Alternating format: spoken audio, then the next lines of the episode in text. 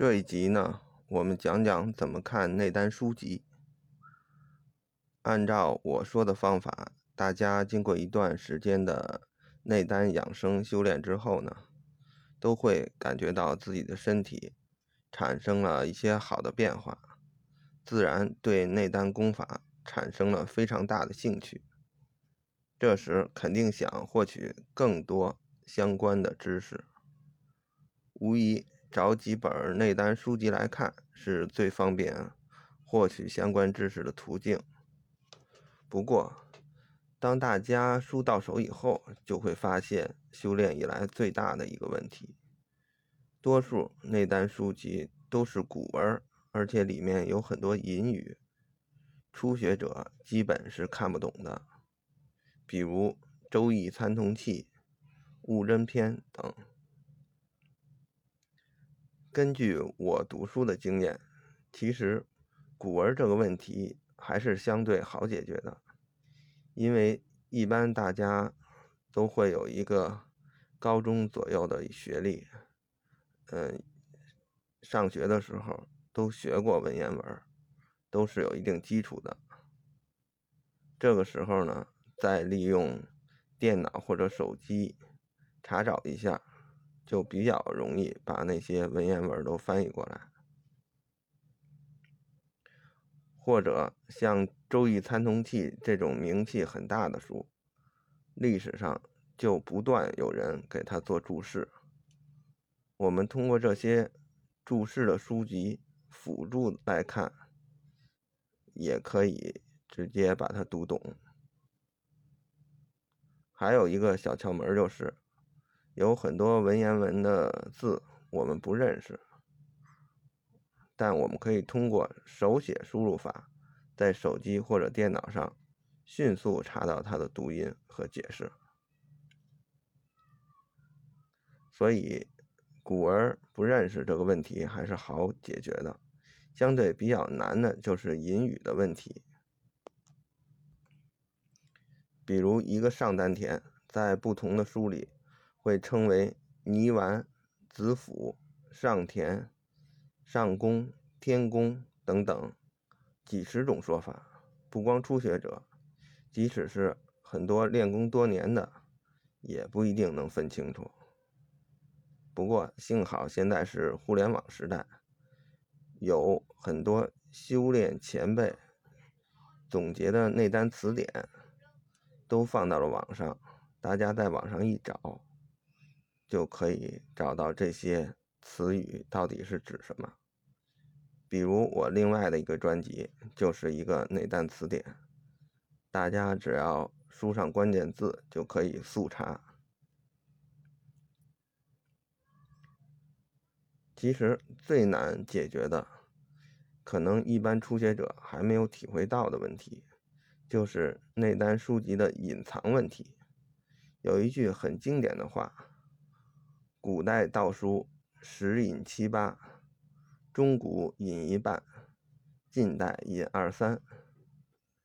这个意思其实就是说，比较早的那段书籍，功法只明确的说出来了百分之二三十。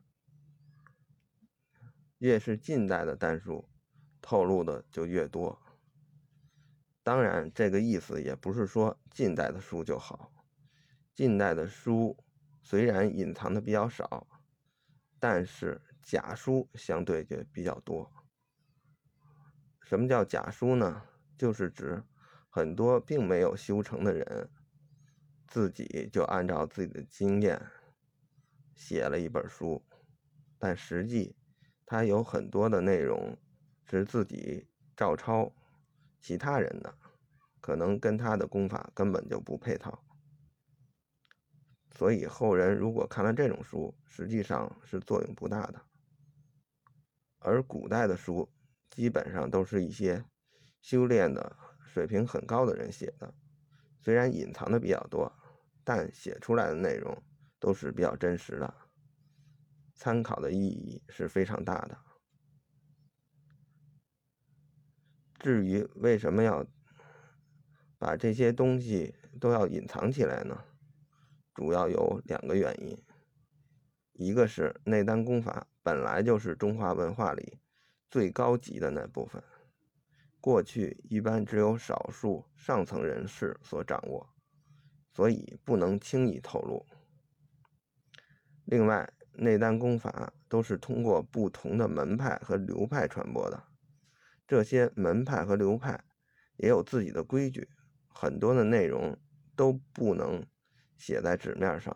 只能是师傅和徒弟之间口口相传。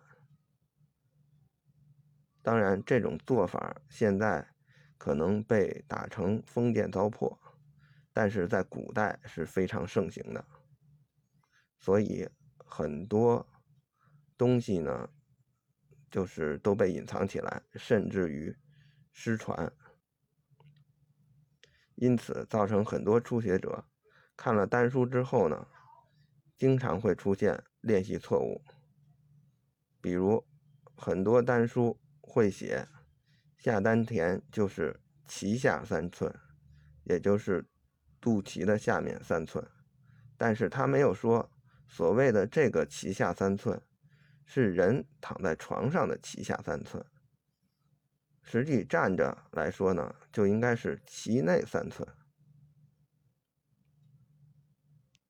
这就造成很多朋友认为下丹田是关元穴，那你手下丹田的时候，就变成了手关元穴，那就大错特特错了。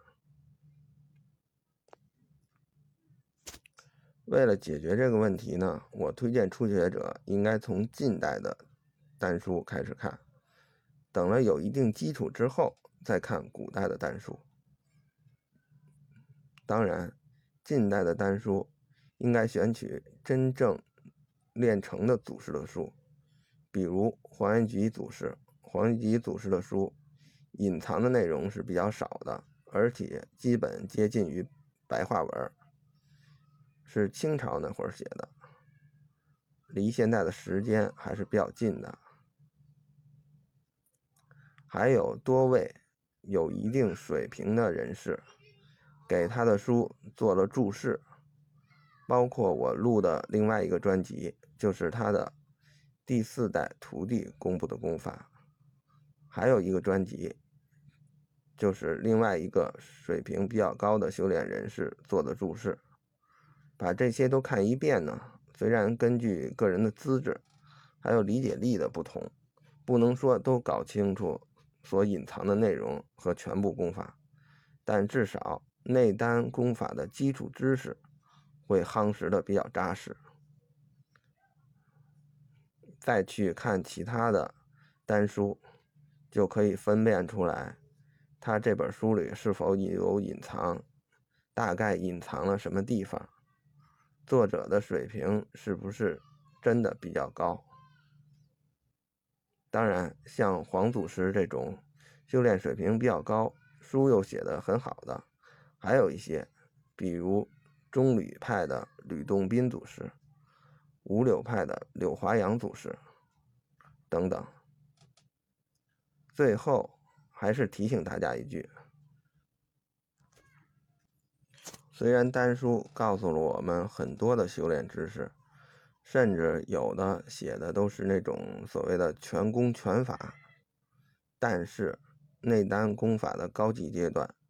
没有师傅，还是谨慎参与，风险是很大的。这就相当于你有了一个那个有了一架飞机的操作手册，但是让你直接拿着手册去开飞机，那也是不现实的，需要有教练从旁指导。而且需要很长时间的指导。当然，我们只需要内丹功法的初级阶段，就可以满足我们养生的目的。所以，一般人也没必要追求太高。